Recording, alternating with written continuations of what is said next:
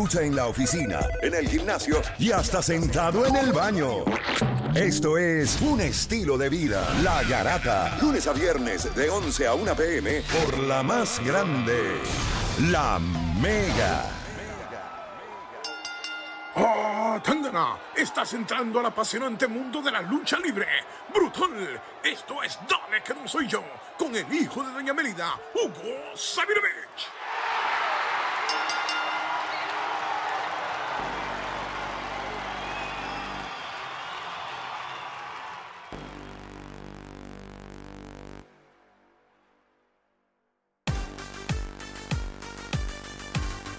Así es, gente. Hoy comentamos Dale que no soy yo. Ustedes lo escucharon ahí mismo en la introducción con el hijo de Doña Melita, el hijo adoptivo de Puerto Rico, el tipo que tiene más historias sobre lo que ha pasado en una cancha bajo techo cerca de usted aquí en Puerto Rico. Hugo Sabinovich, Hugo, bienvenido. ¿Qué está pasando? Brutal, brutal, se acerca Manía, Kenny Omega, el mega campeonato contra Andrade en un Dream Match. Aquí estamos y no hay nada mejor que hablar de lucha con la gente de la Mega. ¡Ah, Tangana! Claro. Hugo, la verdad que tú, ti- tú- tú tienes una habilidad para pompearnos y motivar. El programa nosotros estaba así como medio flat, pero viniste con ese intro y estamos ahora aquí activados. Oye, Hugo, obviamente, eh, muchas cosas pasando en el mundo, ¿verdad? De la lucha, todo lo que está pasando. Hoy que vamos a hablar, entiendo que vamos a estar hablando de par de temitas. Hay uno que me interesa, AEW Double or Nothing. Háblame un poquito sobre eso. muy desilusionado cuando arrancó la empresa. De hecho, Hugo Sabinovich fue invitado en vivo en un pay-per-view de AAA. Cody Rhodes, ejecutivo grande después del dueño Tony Khan, me dio un beso en la mejilla y me dijo, estás invitado para que estés en el pay-per-view de Double or Nothing. Y oye, el primero fue un lujo, Las Vegas, totalmente vendido. Eh, un Kenny Omega en ese tiempo clasificado al mejor del mundo, un Chris Jericho, la leyenda Wow. de WWE. Y de momento llegamos a este momento, después que pasó Brody Lee, el segundo AEW, Double or Nothing contra John Moxley, y hubo ese, ok, estamos, pero la gente siempre creyendo que, que venía, que venía, que venía algo más grande. Y ahora nos topamos, claro, hay coronavirus, pero en un sitio pequeño y hasta el momento como que no hay el- el- el- el toque mágico de que esto debe ser como un WrestleMania, un Triple Manía, un evento Claro. eh, clásico, un aniversario en los tiempos de Puerto Rico. Eh, Sí, eh, para, para una, para una marca como AEW, este debe ser un evento de ese calibre, es lo que estás diciendo, Hugo. Exacto. Y obviamente tú empezaste de- en el 2019 19 con un hype espectacular pum, pum, pum, y tú querías que eso fuera hacia arriba.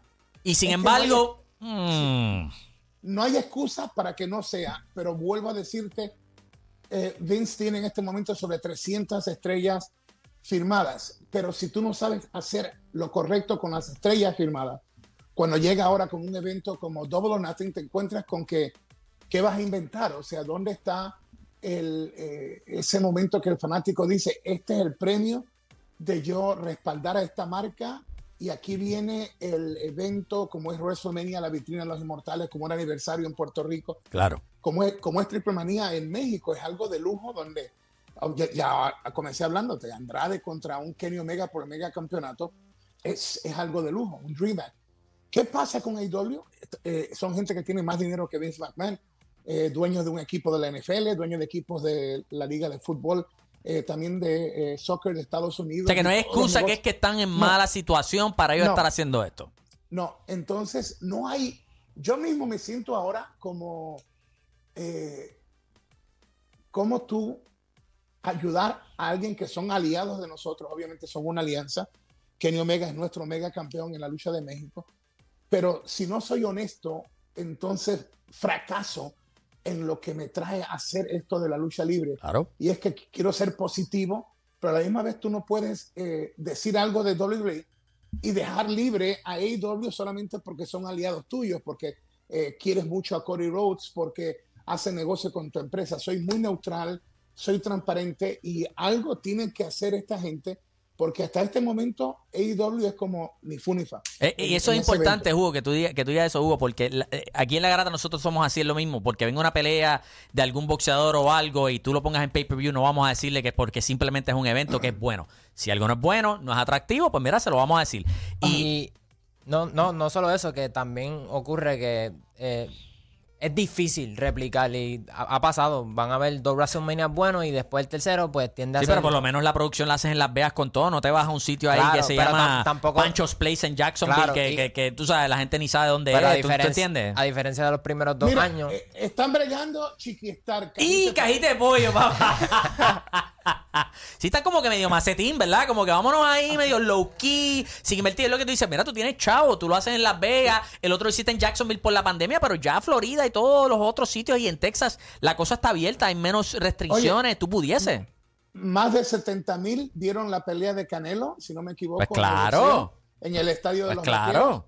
Los WrestleMania tuvieron 25 mil personas cada noche.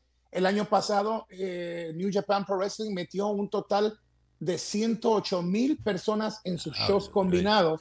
No hay, no, no hay razón. Siendo él el dueño de un equipo ahí mismo en, en- en- en Florida, yo, de la NFL, teniendo, el, teniendo el control del mismo estadio. ¿Cuál, cuál es el equipo para- de Florida? ¿Cuál? en los, eh, los, Jaguares. Ah, los Jaguars. Sí, Ah, sí. eres el dueño de los Él es el Jaguars. dueño Ah, de los que él ya lo Jaguars. compró recientemente, el equipo de los Jaguars. Exacto. Este, sí, ahí caben cómodamente. Él pudo haber hecho algo mucho más que esto. Y con lujo, tienen el dinero, Claro. las estrellas. Yo, no quiero decir que soy la autoridad máxima, pero yo te hubiera hecho, los fanáticos que me siguen a mí saben que en Chile, en mismo Puerto Rico, yo te he hecho carteleras más interesantes que la que hace WWE porque yo siempre le doy a la gente los Dream Matches. Y Tony Khan tenía el potencial, tiene todavía para alterarlo y cambiar el destino de, de este Double or Nothing, Claro. pero todavía se le puede dar a la gente algo, algo mejor.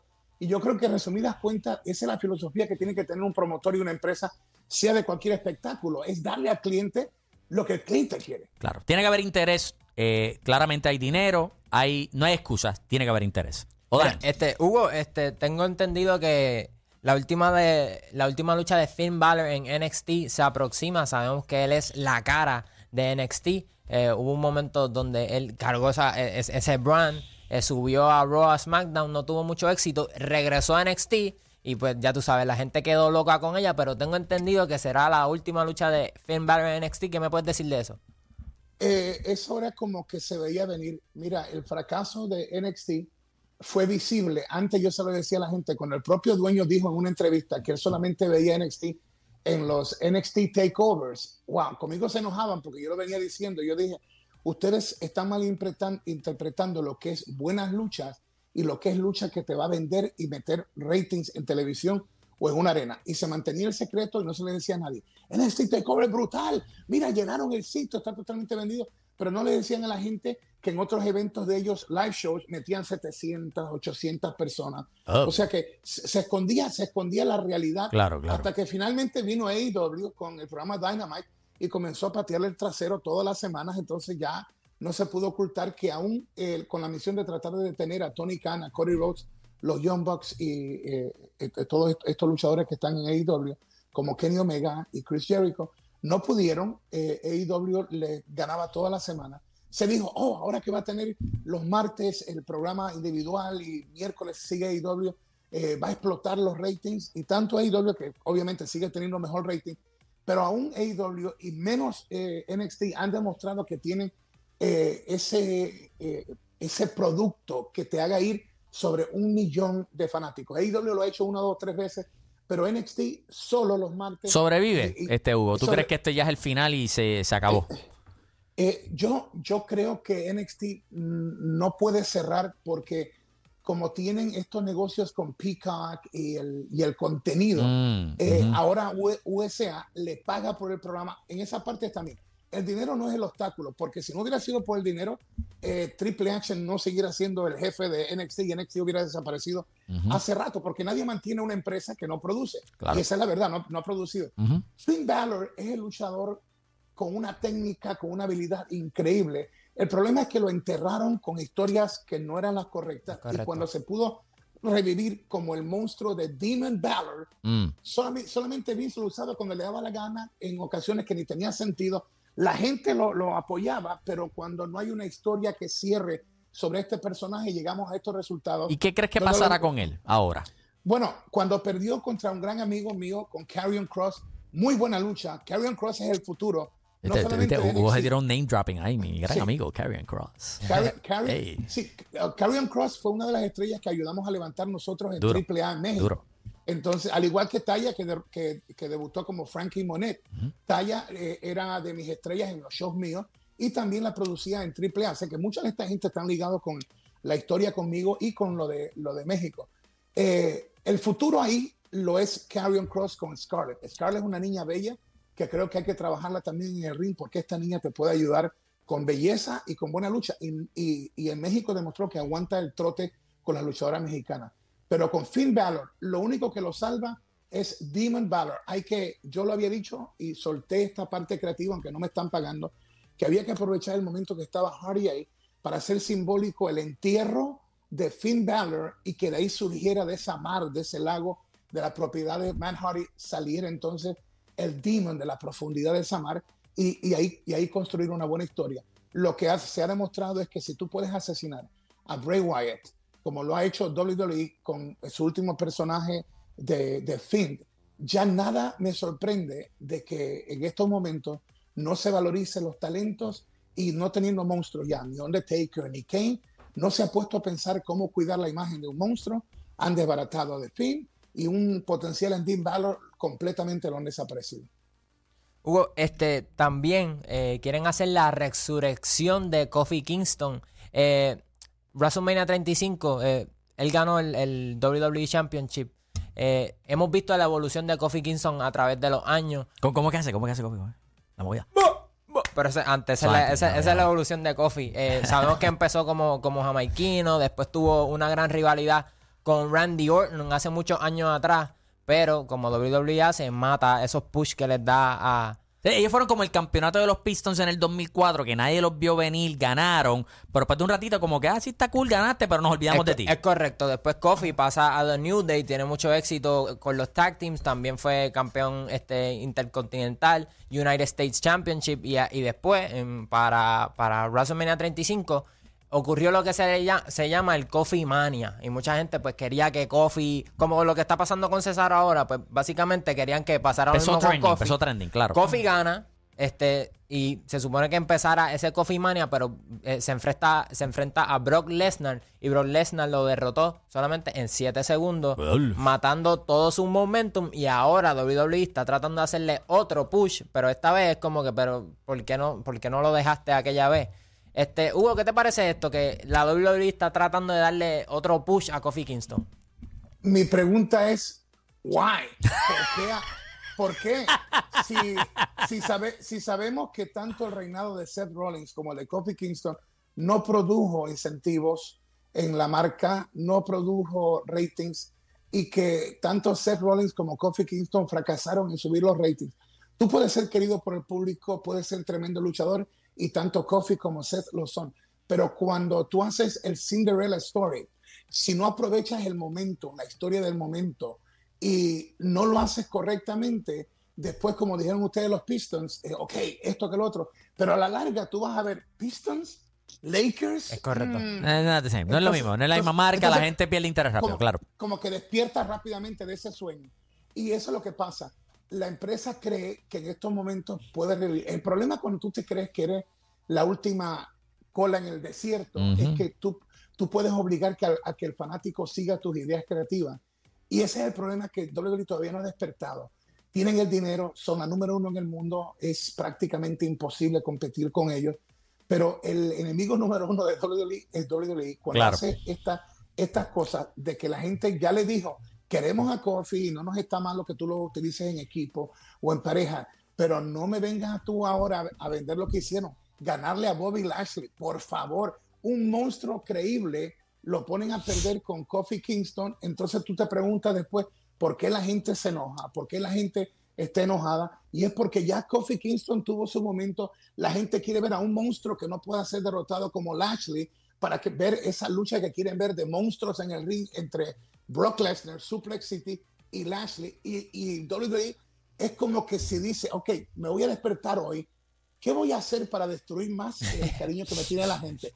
¿Qué puedo hacer para No, enfogonar más? no hay, nada, no hay pero- nada peor que una eh, corporación que esté tan desconectado del pulso de su fanático. No, no, no, eh, Exacto, es que no tiene sentido porque si, si Brock Lesnar te, te derrota en 7 segundos, Sí, sí. ¿cómo tú vas a derrotar a Lashley en, en 30? O sea, eh, no tiene sentido lo que esta gente quiere. Eh, sí, y siempre está el tema, como dice Hugo, de esos, los invencibles. A eso a la gente le gusta este storyline de que, diablo, tienen tantas peleas, mira los grandes, nadie le puede ganar. Y después tú pones las peleas de, de titanes, los invencibles. eh, eh, si nos vamos bien atrás, Andre the Giant, Hulk Hogan, eh, Goldberg, cuando fue por su racha, que tú decías, papi, Goldberg no pierde nunca, es demasiado. O sea, a la gente le gusta eso, igual que en el boxeo. Tú sabes, no, el tipo está invicto, 40 y 0, 41 y 0, ese tipo de cosas. Eh, so. Eh, pierdes 7 segundos con Brock Lesnar y después vas a tratarlo. eh, está chévere, la gente lo quiere. Show me the money.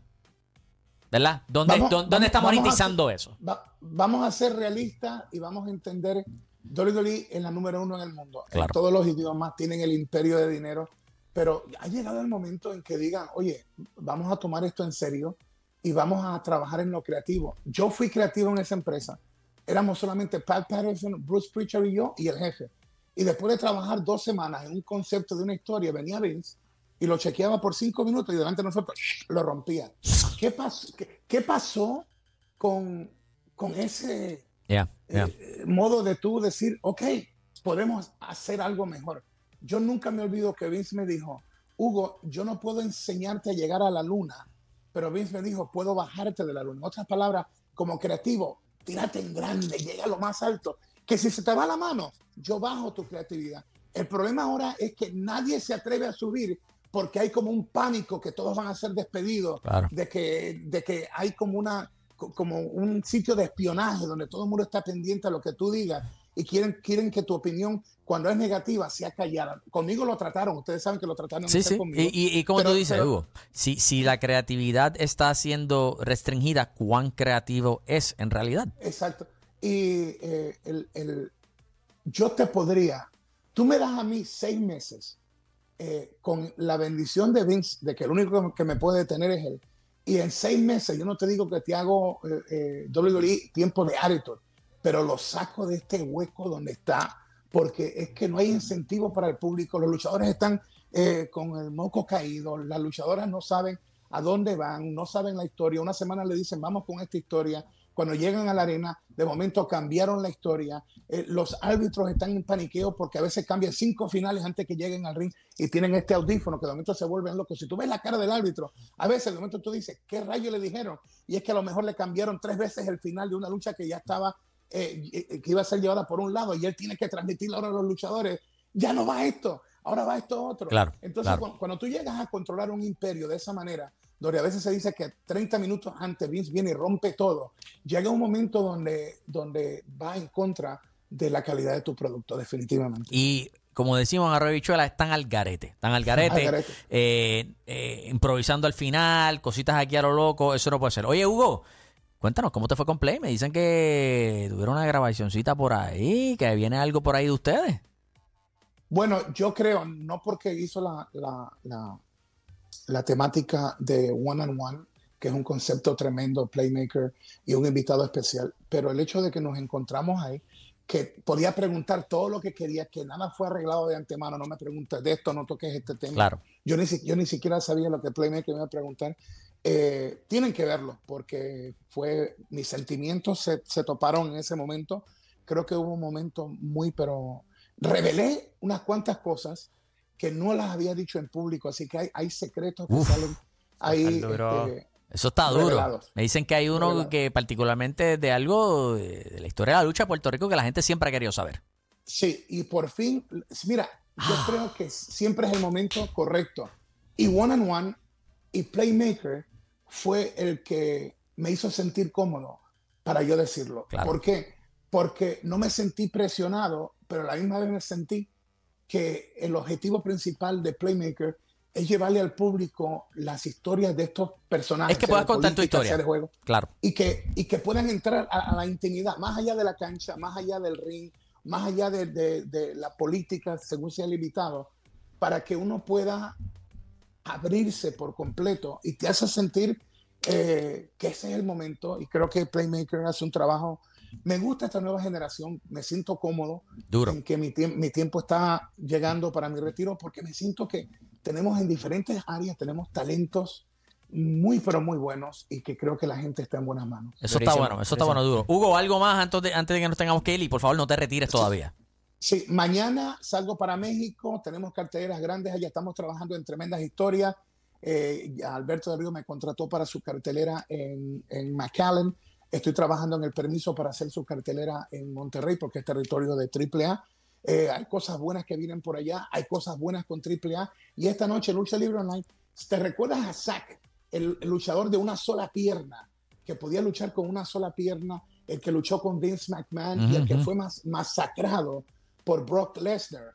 Pues eh, esta noche a las 7 hay historias que van a ser reveladas de parte de él, que van a ser la más de interesante hoy a las 7 en Lucha Libre Online. Dos monstruos se unieron, la Mega, la Gareta y Lucha Libre Online, y el resultado es que la gente me dice, mira, a mí, no me, a mí no me interesaba la lucha, yo le había dicho a Playmaker, no me metas la lucha libre a esa hora, y ahora, ahora estoy, ahora estoy metido chequeando lo que ustedes hacen, porque esto, cuando es llevado profesionalmente, y tengo la combinación de contar con profesionales como ustedes, estamos dándole al público mejor historia que lo que están viendo en televisión en lucha. Eso es así, eso es así. Ahí estaba, gente, el hijo de Doña Mélida. Hugo, ¿dónde te puede seguir la gente? Bueno, Lucha Libre Online es la casa oficial Ahí en, está. eh, en- en Instagram, Lucha Libre Online. Noticias rompiendo en cada momento.